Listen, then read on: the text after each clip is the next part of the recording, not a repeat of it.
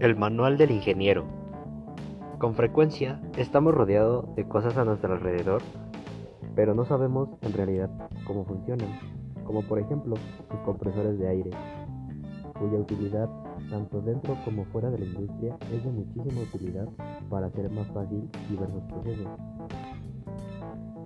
Bueno, primero que nada, debemos entender qué es un compresor. Pues, el compresor es una máquina cuyo trabajo es incrementar la presión de un fluido.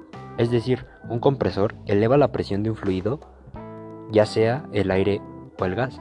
Existen dos tipos de compresores, los cuales son los siguientes.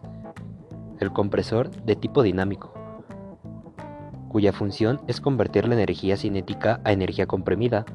El otro tipo de compresor es el compresor de tipo de desplazamiento positivo, el cual cuyo por una cámara va disminuyendo el volumen del gas hasta que alcanza un valor máximo. Y bien, ahora, ¿en dónde podemos aplicar un compresor? ¿O cuáles son sus, utilidades dentro de...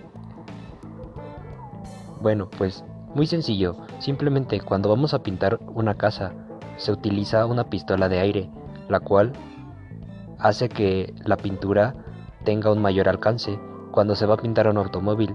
La máquina, la cual cuando el neumático de un automóvil esté bajo, lo recarga de aire para que la llanta tenga las óptimas condiciones para seguir en movimiento.